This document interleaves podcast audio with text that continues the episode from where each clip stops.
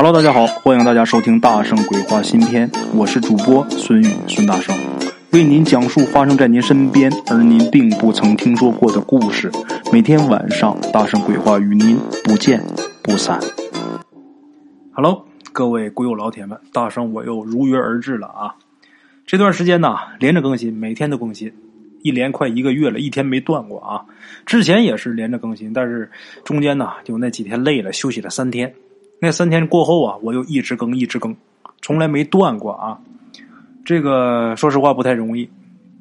每天咱这故事时长啊，一集都得顶着其他主播三集四集的时长，一集都四十分钟，多的都一个来小时，这个实属不易啊。每天更一集啊，为了不让各位老铁失望，呃，每天我对这个故事啊下的心思啊也确实是不少。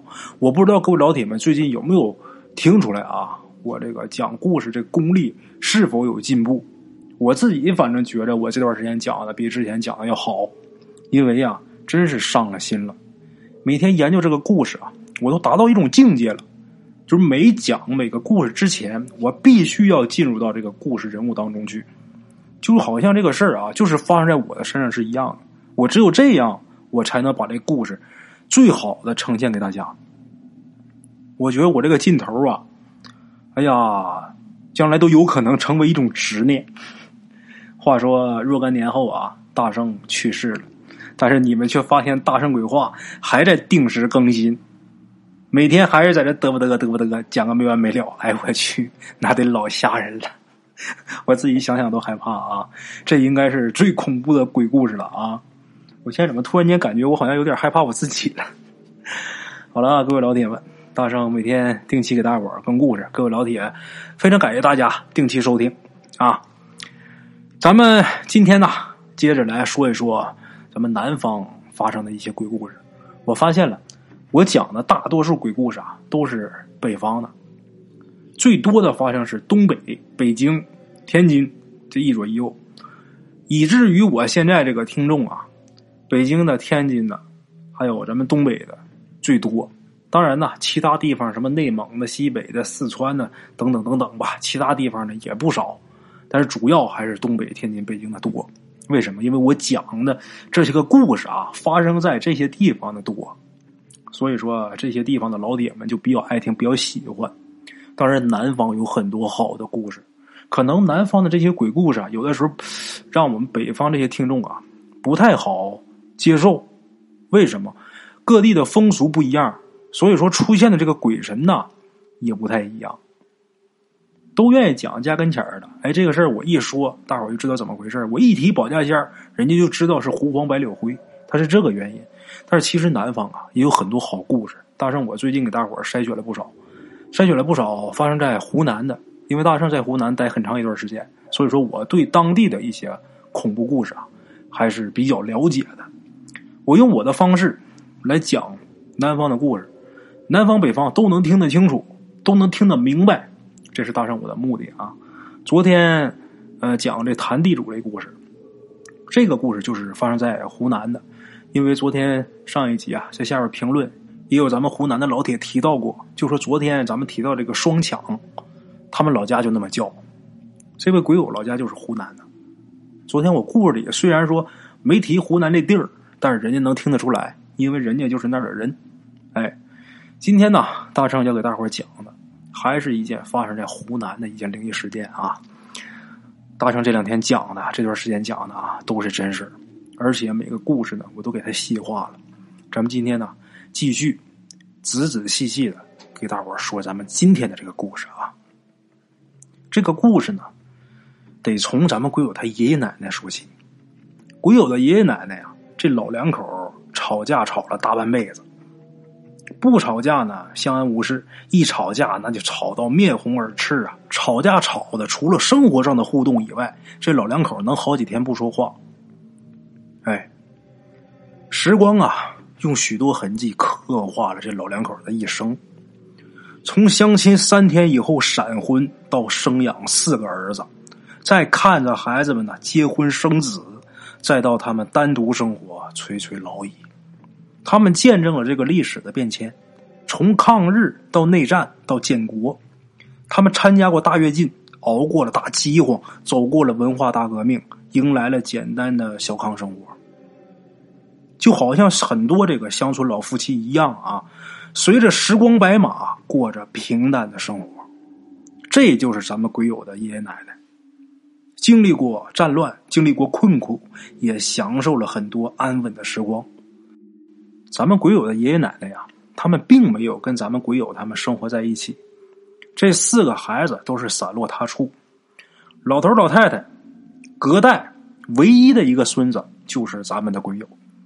鬼友说呀，从他出生那天起呀，老头老太太每次看见他，那都跟迎接贵宾似的，给他的疼爱，给他的关怀呀，简直是数不胜数。爷爷奶奶那肯定是他父亲的父母啊，然而啊，他母亲的父母就是。按理说他该叫外公外婆，但是咱们鬼友啊也叫爷爷奶奶，没有里外之分。哎，在鬼友看来啊，这是最亲切的称呼。话说他自己的爷爷奶奶生育了四个儿子，大儿子就是咱们鬼友他父亲，二儿子鬼友他二叔，在一九九八年神秘诡异的死在了别人家里边。当时呢，有一个过路的耍龙的人呢，还预测了他二儿子的死亡，预测了咱们鬼友他二叔的死亡。这件事情的详细经过呀，那就又是另一个故事了，咱们是暂且不提。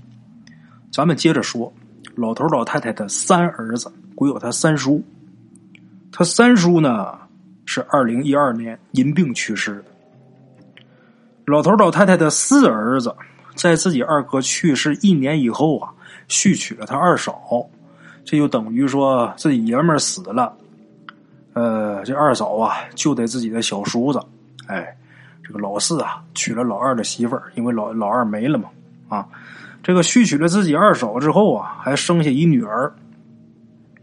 鬼友爷爷奶奶这一生啊，曾经是白发人送黑发人，老头老太太呢，很想看见自己的孙子孙女们长大成人，但是啊。这老两口啊，却没等到。咱们鬼友觉得啊，如果老天能多给他们一些时间呢，他们会很愿意看到第三代长大成人，娶妻生子啊。鬼友爷爷奶奶呢，老两口这一辈子啊，有一个共同的喜好，什么喜好呢？那就是抽烟。这是鬼友对老人家最深刻的印象之一啊。从抽这个自己种的、自己卷的这个旱烟，到购买这个烟卷腾云驾雾啊，对他们来说是一种享受。每逢过年过节，咱们鬼友和妹妹啊，还有自己父母一起去看望老两口的时候，这老人家呀，就好像是带贵宾似的啊。鬼友爷爷啊，张罗着出门去买鱼、买肉、买这个非应季的蔬菜。啊，老爷子就觉得啊，这东西啊是这就新鲜呐，好啊啊，在这个季节不好淘换，就觉得这是好东西，赶紧张罗给买。鬼友奶奶呢，翻箱倒柜的，就找那些他呃珍藏的那些零食啊、补品呐，这些吃的都是他们这些后辈啊来看的时候送的。老人呐舍不得吃，能存下来的就存着。等这些孩子们来了，等咱们鬼友他们来了啊，就赶紧的拿出来给他们吃。老头老太太这番心呐啊，鬼友呢，他曾经是住在他爷爷奶奶家整整一年。那时候呢，他二叔还没去世呢，他二叔对他是特别严厉。鬼友爷爷奶奶啊，那就是他的保人呐。老头老太太呀，从来没有打过咱们鬼友一下，也没有骂过他一句。再大的错也是摸摸脑袋就说得了，下回别别别再犯这种错误，就完了。哎，这爷爷奶奶疼这个隔辈人，那真是了不得呀！大圣我是深有感触。就我爷爷那个暴脾气啊，就我爸都那么大岁数，张嘴就骂，说打就打，但是对我呀，哎呦，那却永远都是笑脸相迎啊！我爷爷，我深有感触这个。我相信啊，从小有爷爷奶奶的各位，如果说要没见着爷爷奶奶啊，不会有这种体会；如果有见着过的，那绝对能理解这种感受啊，那是打心眼里边疼啊，那爱的都不行了呀。话说，鬼友爷爷奶奶去世以后，他才知道老两口爱他们有多深刻。他爷爷呀，好喝酒，自己家酿的这个高粱酒，一顿得喝七八两。按理说，那么大岁数啊，喝这些酒那可不少。年轻人也喝不了那些。这老头啊，常挂嘴边一句话，叫什么呢？吃饭无酒，饭菜难下口；有烟无火，难成正果。你看人家还一套一套的。因为这个喝酒啊，鬼友他奶奶呀，不知道跟他爷爷闹过多少矛盾，拌过多少嘴呀。但是鬼友爷爷呀，该喝还是喝，该醉还是醉。这老太太呀。虽然是吵架，虽然是骂，但是自己老头喝多了，老太太也是一边抹眼泪啊，一边给他醒酒，给他洗脸。哎，话说二零零八年开春鬼友他爷爷因为酗酒过量啊，胃出血，被送到医院里边住了一个星期的院。鬼友他奶奶那一个星期呀，根本就没好好休息过。带着换洗的衣服啊，陪着自己老头一直到出院。鬼友他爷爷出院以后啊，亲朋好友都过来看，纷纷都劝这老爷子啊，少喝点酒吧。你最好是能戒的话，把烟都戒了吧。大伙苦口婆心的这么劝呐，让鬼友他爷爷呀也有点过意不去，点点头，算是答应一定戒酒。从此以后啊，鬼友他爷爷。从康复以后啊，真的就是滴酒不沾。其实咱们鬼友知道啊，那一回啊，鬼友他奶奶呀，抹着眼泪啊，在他们面前，那哭的跟个孩子似的，而且呀，就请他们呐，请他们所有人说，你们都去劝劝老爷子戒酒吧。老太太当时说了，老太太说这么一句话，老太太管自己这个老头啊叫老关子。老关子要是喝酒喝死了，我怎么活呀？如果要死的话，我也得死他前面啊。他死了，剩我一个人，我受不了啊。老太太说这么一句话。转眼间，大半年过去了。二零零八年十月的一天，鬼友他爷爷有这么一个表侄儿啊，结婚，结婚办酒席嘛。这个酒席啊，就在咱们鬼友他们市里的一家酒店。鬼友他爷爷奶奶呢，也是过去庆贺啊。出发之前呢，老太太就跟老爷子就说：“老关子，你上了酒席呀，可得把你自己这嘴给管住啊！别人喝酒，你可别喝呀！我知道你呀，你一喝起来呀，没一个度啊！”这时候，鬼友他爷爷啊，很不耐烦，就嘟囔啊。我知道了，我知道了，我用你个老婆子提醒啊啊！就这样，等到了这个婚礼现场啊，宾客满座，是喜气洋洋啊。鬼友他爷爷啊是长辈啊，自然是被邀请跟新郎新娘以及双方父母还有其他长辈啊介绍人呐，这些人呐坐一桌。鬼友他奶奶还有鬼友他们是坐在这个酒店大厅的后面，就是老两口没坐在一桌。这个喜宴刚开始的时候啊，鬼友他爷爷很主动，把这酒杯翻过来扣在桌子上，这就代表我不喝酒，老爷子就是夹菜吃菜吃饭。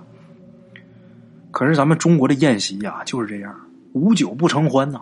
这饭从一开始，各种劝酒的声音呢就此起彼伏啊。吃到一半的时候啊，有这么一个跟鬼友爷爷年纪相仿的，一个这么一个新郎的叔叔啊。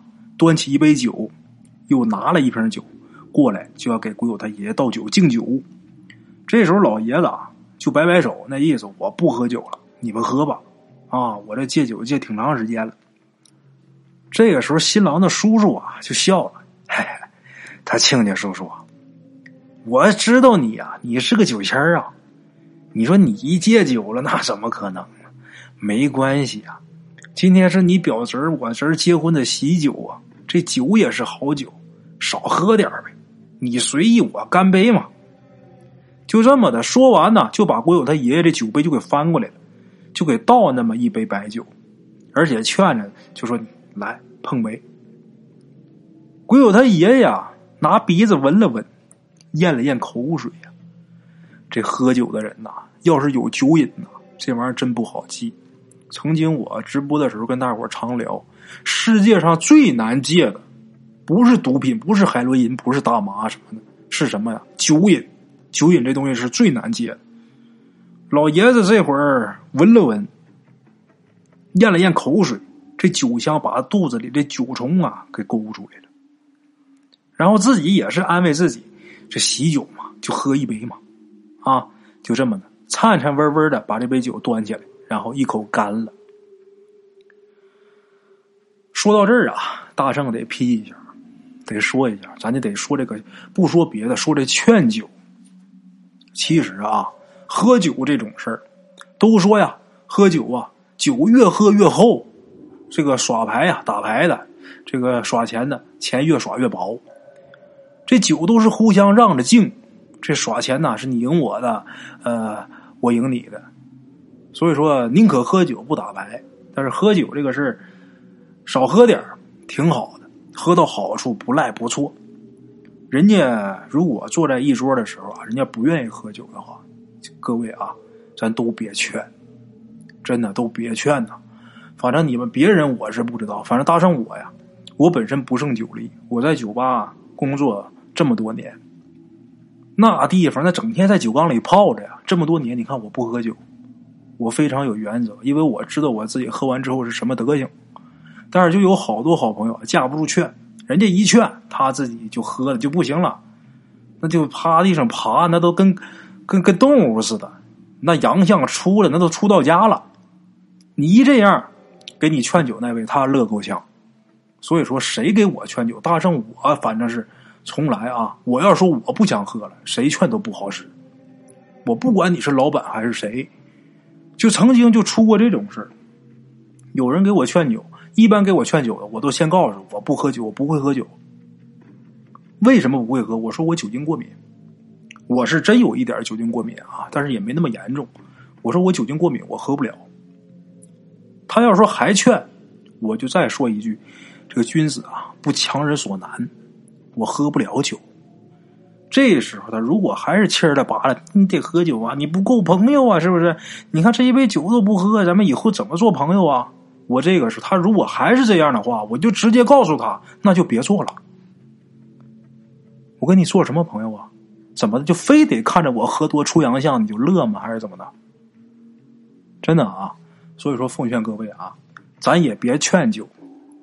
另外一个，咱自己这酒啊，如果感觉到量了，谁劝咱也别喝。喝完酒之后啊，耽误事儿啊。而且把自己的身体喝坏之后，遭罪的是咱们自己的亲人。那最多你说你要喝躺下了，你这些酒友啥的，也就是能来拎个果篮来看看你。哎呀，你可好好养病吧。然后人家该干嘛干嘛，该潇洒潇洒。你说你躺床上，你家人哭天抹泪的，你图什么呀？啊，那大声说话呀，说的有点不好听，但是理儿啊，话糙理不糙，这个理儿就是这么个理儿。哎呀，闲话少说。啊，这个说说就跑偏，咱们接着说，接着说鬼友他爷爷，这一口酒下肚之后，这一下可就变得一发不可收拾啊！这酒瓶里边剩下这些白酒，都让这老爷子自己给喝了了。这时候，刚才劝酒那新郎叔叔啊，看这情景啊，心里边有点打鼓了，然后就说：“那个亲家，亲家，你慢点喝啊，你慢点喝，你还少少喝点那酒有的是啊，待会儿这个酒席一散，给你带一箱回去，你慢慢喝啊，弄一箱回去，你别这么喝。这时候鬼友他爷爷啊，脸也红了，这嘴里边满口酒气呀。他喝了小一瓶啊，这神态很自然，就说呀：“没事那意思啊，没事这才多少酒啊？我喝酒那很厉害。”说完之后啊，转头啊，自己起身又拿了一瓶旁边桌的一瓶酒。那桌没人喝酒，他把那瓶拿过来，这酒还没开封呢，他把这盖儿给拧开了。然后啊，又开始反劝刚才给他敬酒这位。他俩在这滋溜又喝上了。这喜宴还没结束呢，这一瓶又让老爷子喝完了。这新郎他叔叔刚才来劝酒那位根本没喝多少。一大半一多半都让鬼友他爷爷这老爷子给他喝了。喝完之后，老爷子是继续夹菜吃饭。吃完自己面前的一碗饭之后啊，鬼友他爷爷打一酒嗝，然后晃晃悠悠站起身啊，就问这卫生间在哪儿。这酒店的卫生间呐，就在这走廊的尽头。但是鬼友他爷爷啊，可没往这个走廊方向走，他是慢慢的朝酒店外边走出去了。还没走出酒店这大门多远的时候，这时候就有一服务员看见这老爷子摔地上了。不省人事。简短截说，老爷子被送到就近的医院。住院的第二天呐，这医生检查完以后，就跟鬼友他奶奶还有陪同的这些亲友们，神情严肃的就说呀：“对不住了，各位，我们尽力了。具体也不知道是什么情况引起的昏迷，老人呢，现在呢已经是半身不遂了。”而且呀，我们还查出来，老人家有严重的高血压、心脏病、支气管炎，还有胃癌，脑袋还有脑血栓。这些个病里边最严重的就是胃癌，胃癌已经确定是晚期了，癌细胞已经扩散了，再加上老人家现在已经瘫痪了，他这身子只有半边是有知觉，老头醒过来是没有什么问题。啊！但是这人呐不行了，对不起了啊！你们也别浪费钱，也别浪费时间了。我给你们办出院手续，赶紧带回家吧。老人如果醒过来以后啊，他想吃什么，你们就给他吃点什么。对不住了啊！来吧，来一位家属跟我来办出院手续吧。大夫扔下这么一番话，医生这话啊说的挺轻松，但是。字字啊，就跟晴天霹雳似的，把在场的这些人呢心都给震碎了。谁都不相信呐，摔一跤怎么摔出这么严重的病来了？鬼友的父亲还有鬼友的三叔不相信。那时候鬼友他三叔还没死呢，他三叔是一二年才因病去世的。鬼友他爸和他三叔就不相信，就觉得呀。或许是这医院的医生啊判断有误，这是不是误诊呢？昨天这老爷子还活生生的，还能到处走呢，还去参加喜宴呢，这怎么就就这么快，这人就这样了呢？就这样办理出院手续。鬼友他爷爷出院以后啊，没回家，直接给送到了省会中心医院，送到了长沙的一家医院。这家医院算得上是他们长沙最好的医院了。正好在这个医院里边，鬼友他们家有一个亲戚啊，在这当副院长。他们提前呢跟这亲戚打好招呼，等老头到了之后啊，就各种检查。可是等医院出具这个诊断书的时候啊，再一次的让鬼友他们所有人呐揪心不已呀。两家医院出具的诊断结果一模一样，而且呢，这家医院给出的结果。给出的建议同样也是让家属把人领回家，然后听天由命。这个结果啊，让咱们鬼友他们呢心痛不已，但是也没有办法不接受现实。哎，鬼友他爷爷回家之后躺在家里边，人还是昏迷的。每天来看望他的亲友是络绎不绝，看着躺在床上啊。浑身插满针管、导尿管、输液管的老爷子，所有的亲友都很难受，因为这老爷子并不让人反感、让人讨厌。他除了喜欢抽烟喝酒以外啊，在邻居们心中，他都是为人很正直、很热心的一个老人。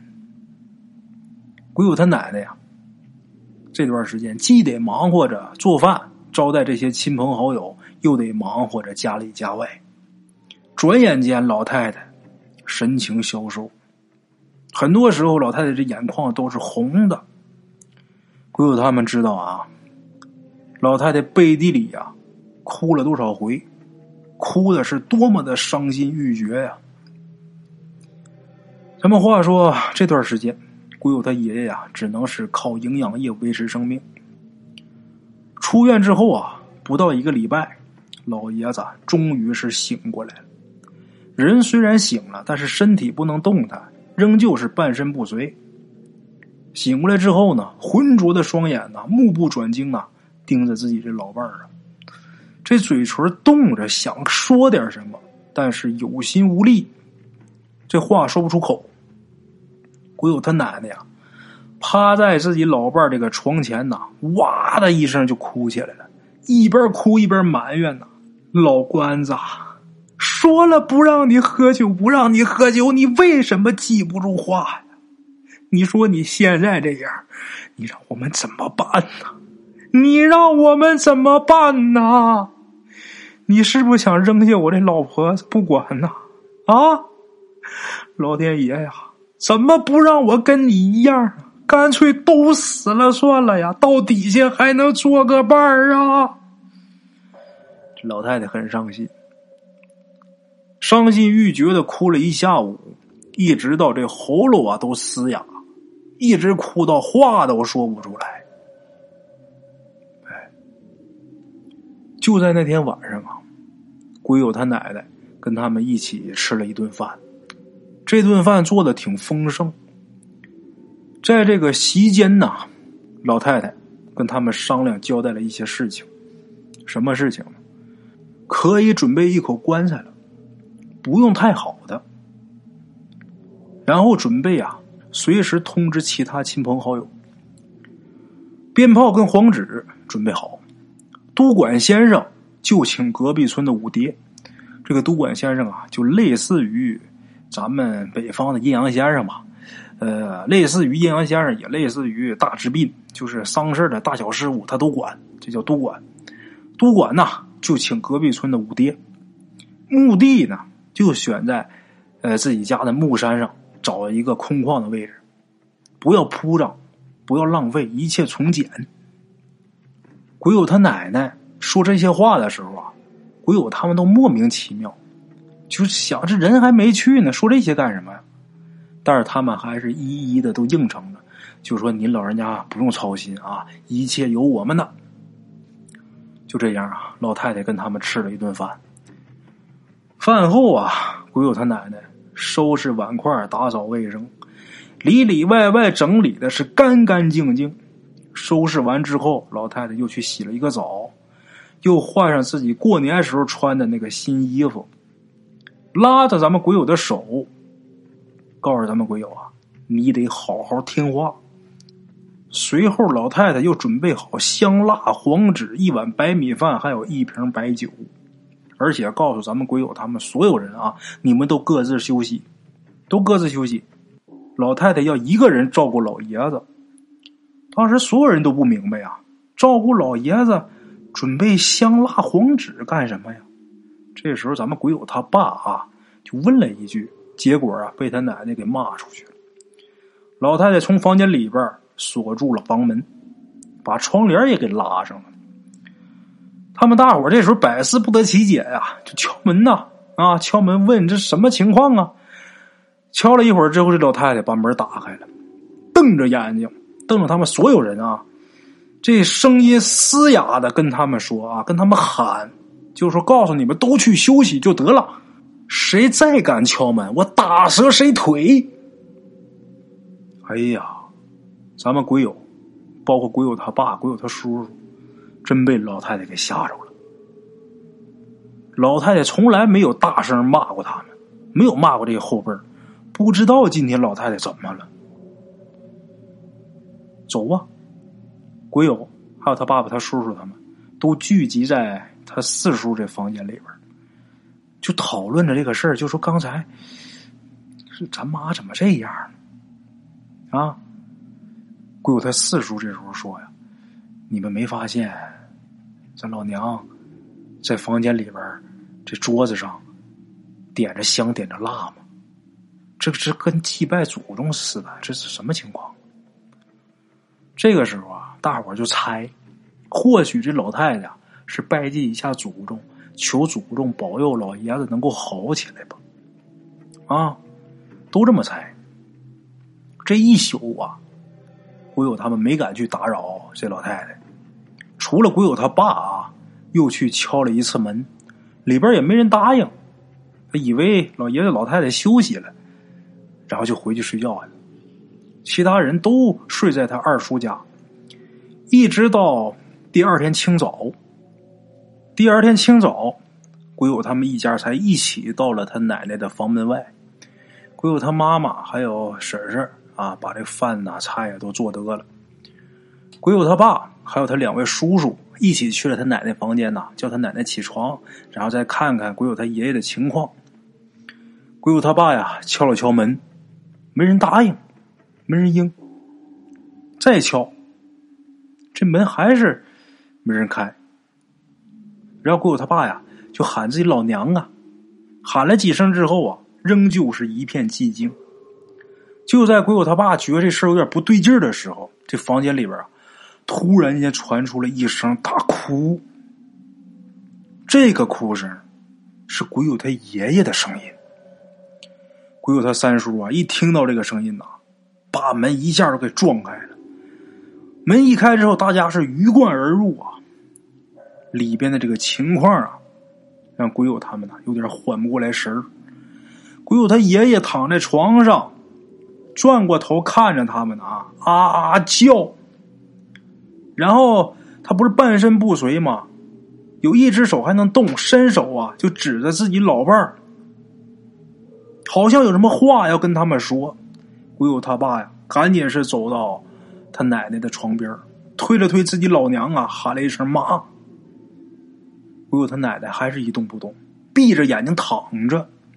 喊了几声之后，鬼友他爸也是小心翼翼啊，这手颤颤巍巍的握了一下自己老娘的手。鬼友他爸事后形容啊，冰凉入骨，这一下有点乱了。紧接着呀，把这个颤抖的手啊，又伸到了自己老娘这个鼻子下面。片刻过后，转过头对家人喊了一句：“妈去了。”说完之后，是趴在床前放声大哭。哎呀，一向身体康健的老太太，就这么就走了，安安静静的躺在床上，神态安详。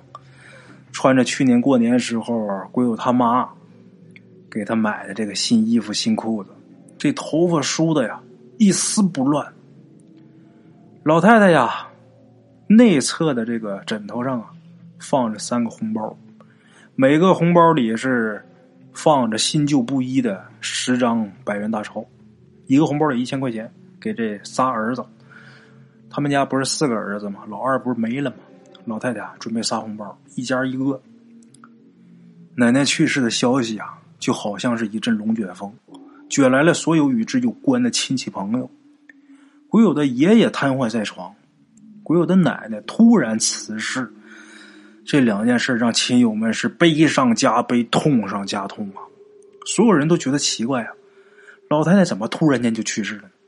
前些天来看鬼友他爷爷的时候，老太太还好好的呀。哎呀，这个问题啊，没人能给出一个合理的答案。去年鬼友他奶奶去市里溜达的时候，溜达玩的时候啊，呃，家人们还顺便啊带着老太太去做过体检。这个体检证明啊，老太太身体啊没大碍，什么大毛病没有，就算是有点小毛病啊，不至于要命，不至于走的这么急。从这个丧礼开始到结束。大伙儿都讨论这个令人难以相信又怪异的事大伙儿虽然是不明白，但是逝者已去，这丧事该怎么办还得怎么办。鬼友他奶奶这个丧礼呀很简单，这也是老太太的遗愿。在这个丧礼上，鬼友是尤为难受啊。自个儿奶奶就这么就走了，还没等他好好孝顺。每年过年的时候啊，他奶奶呀都会给他一个一百块钱的红包。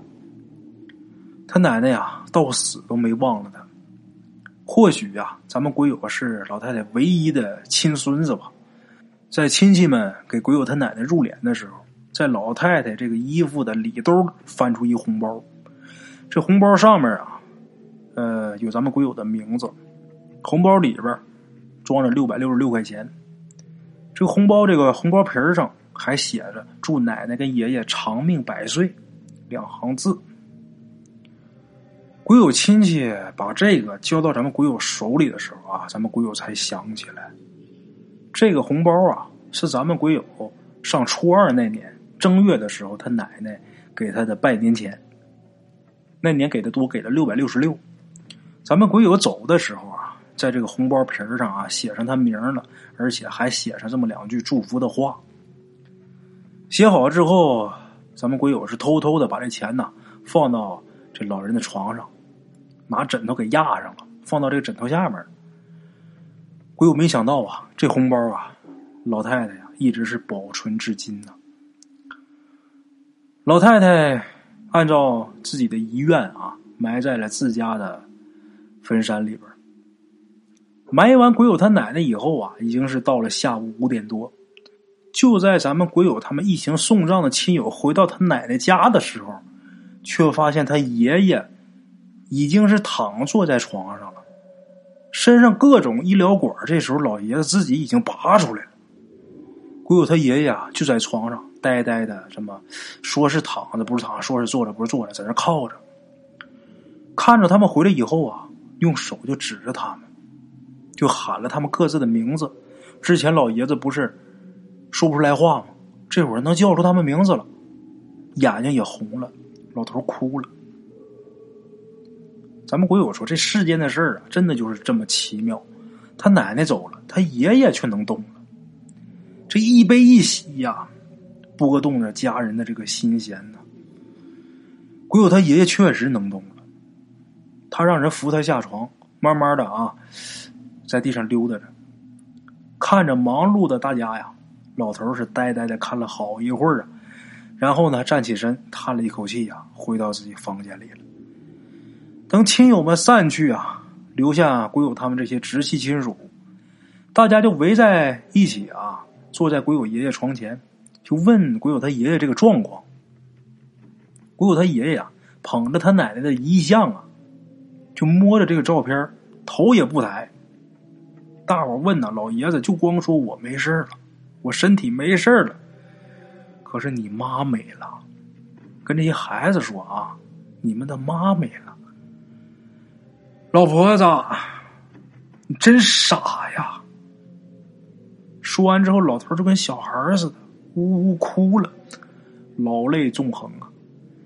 我有说长这么大，他从来没见过他爷爷哭的这么伤心过，甚至说他没见过他爷爷哭过。过了好长时间，也许是他爷爷哭够了，也许是他爷爷觉得啊，眼泪啊也换不回来他奶奶的命。老爷子不哭了，止住哭泣，吩咐这些儿女们。关好房门，都坐到这屋里来。这时候，鬼友他爷爷啊下床了，虽然不那么灵巧啊，但是能走。鬼友他爷爷把他奶奶这遗照啊放到了这个桌子上，随手呢又拿起了这个桌子上办丧事时候用来待客的这个芙蓉王香烟，把这芙蓉王抽出来三根，很均匀的呀摆在这个遗照前面。红着眼睛，嘴里边嘟囔着：“老婆子，一辈子你没抽过什么好烟呢？跟我在一起这么多年呢，生孩子养孩子，到了你还代替我走。这几根烟呐，你在路上抽，我待会儿啊就给你寄钱。这路上不能没钱，我给你烧的房子啊，你要是收着了，你给我报个信儿啊。”老婆子，说完之后，老爷子转身就坐到床边上。这时候，鬼友就不明白，奶奶替爷爷走了，这是什么意思啊？他们一个一个的都不明白，但是这会儿大伙也不敢张嘴问，也不知道打哪儿下嘴呀。这时候，老爷子看着大伙儿啊，老爷子先开口了，指着这几个儿子说：“啊。”你们妈妈呀，带我去下边了。本该是我这老头子要死啊，这老婆子她代替我，用她这命续了我的阳寿了。这时候老爷子啊，又没忍住，哇哇又哭了。这个哭声啊，里边有难过，有自责，有遗憾，更多的是不舍呀。老爷子说呀：“你们不知道，你们老娘啊，在还没生你们几个的时候啊，她就是神婆，她能请鬼请神，她能跟鬼神说话。要不，她怎么能会辟邪驱煞呢？你们老娘啊，嫁给我之前，她就学了这一套了。那时候我一直反感她弄这些东西，我反感她弄这些神神鬼鬼的。”好在知道的人也不多，他娘家人呐知道，但是都已经去世了。从你们出生以后啊，你们娘是含辛茹苦把你们养大。文化大革命的时候啊，正因为我之前不让他搞这些，所以说他逃过一劫，要不然呐，早被整死了。你们都不明白怎么回事吧？我告诉你们吧，这老婆子她死那天晚上啊。准备香蜡黄纸一碗白米饭一瓶酒，这就是他请鬼去地下给我续命用的东西。老婆子把你们关在门外啊，是不想让你们知道这些东西，更不想让你们知道他要代替我去死。那天晚上啊，他施了法了，阎罗殿的鬼差呀上来了，你们娘啊就坐在我面前。我既不能开口说话，我身体又动不了，但是我心里清清楚楚的呀。我眼睛好使啊，我眼看着这鬼差上来，把你娘的魂儿给带到地下去了。一炷香啊，还没烧到一半的时候，他又被鬼差给送上来。送上来的时候啊，这鬼差呀，就站在这个房间的角落里，我清清楚楚看清楚他的样儿啊。他穿的跟一个唱戏的似的，身上穿的就老早以前那种长褂子衣服，手上拿着铁链子，也不张嘴说话，长得是铁面獠牙呀，站那是一动不动。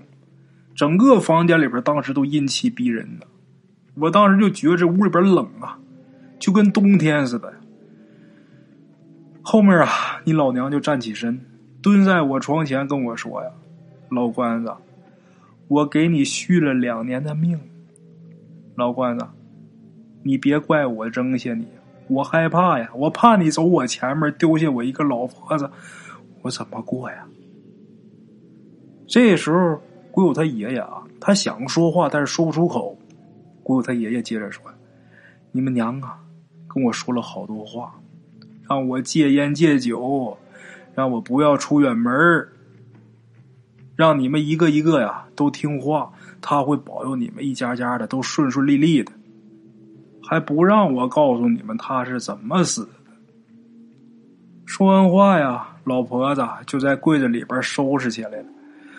我就看他给你们每家啊都包了一个红包，还有给孙子的，给孙子的放在他衣服里了。老婆子说了，他最遗憾的就是不能看着孙子长大成人呐。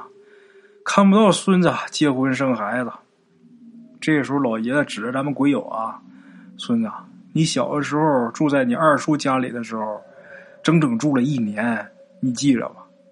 你每天晚上哭着喊着要妈妈找妈妈，每天晚上可都是你奶奶抱着你睡觉啊，你还记着不？老头接着说，老婆子收拾好以后啊，就躺床上了。也不哭也不笑，躺的平平整整。我看着他，我心急如焚呐！你们知道不？老婆子躺在床上，最后一句话呀，就是他走了。等他埋葬肉身以后啊，我这病就能好。等两年后的今天，他会来接我。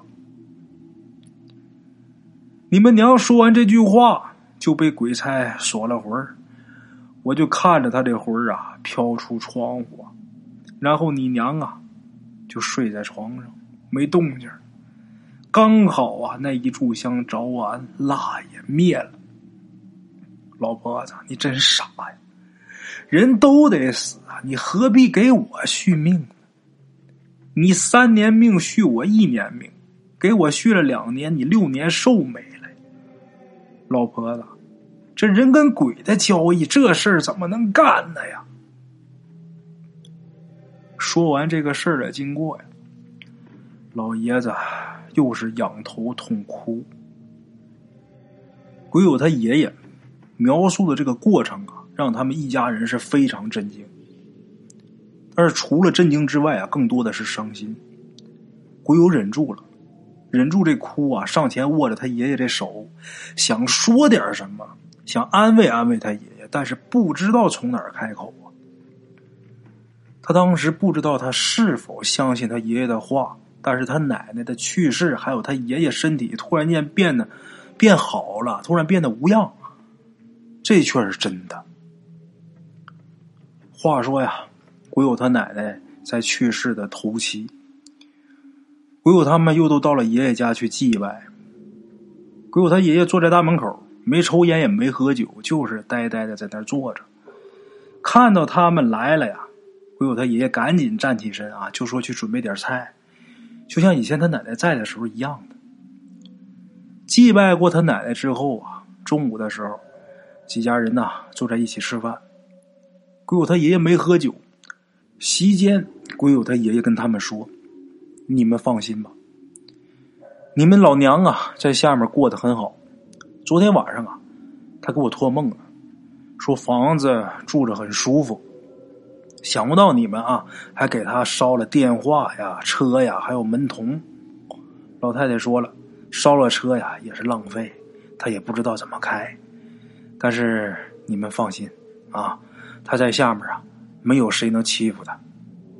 那个我待会儿啊还得去给老太太烧点纸钱，我怕她这下边不够用啊。今天晚上啊，你们早点睡啊，要回去的呢就早点回去吧。老娘说了，今天呢，他会回来，他回来看看，看看我过得好不好，看看我还喝不喝酒。老爷子说了这么一番话，鬼友他们呢没有回去的，都是陪着老爷子在堂屋里边坐着聊天回忆着老太太活着的时候的那个模样。就这么的，一直聊到很晚。就在这个时候啊。一阵风吹进堂屋，烛光摇曳。鬼友他爷爷突然间啊，眼睛睁大了，跟他们说：“你们看，你娘回来了。”这个时候，老爷子站起身啊，朝门外，那意思是往出迎一迎。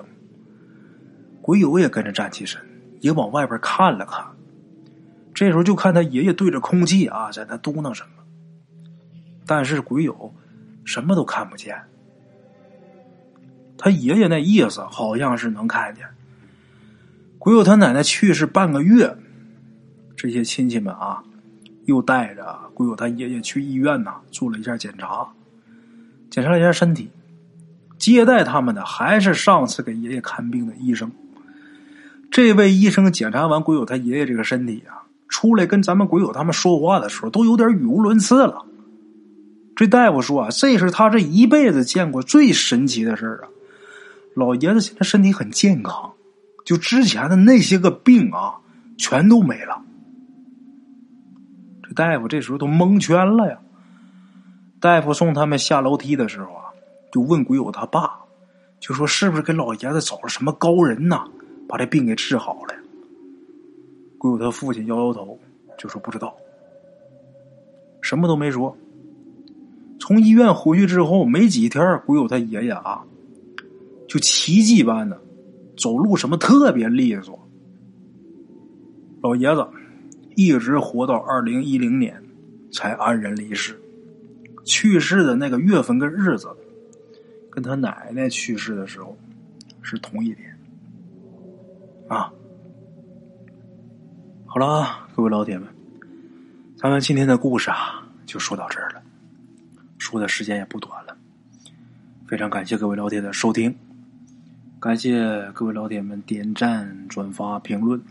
我其实特别希望啊，特别希望看到大家，呃，给我的这个评论，评论这个故事里边的人情世故，还是评论大圣这个故事讲的如何如何，我都特别希望听到大家的声音啊，所以说大家多多评论吧，这也算是对大圣的一种支持啊，当然呢，更得感谢咱们赞助打赏的各位老铁们，谢谢大家。如果没有大家一路支持，大圣也走不到今天啊。接下来节目最后啊，把一首歌，一首老神仙送给咱们故事当中的二位老人。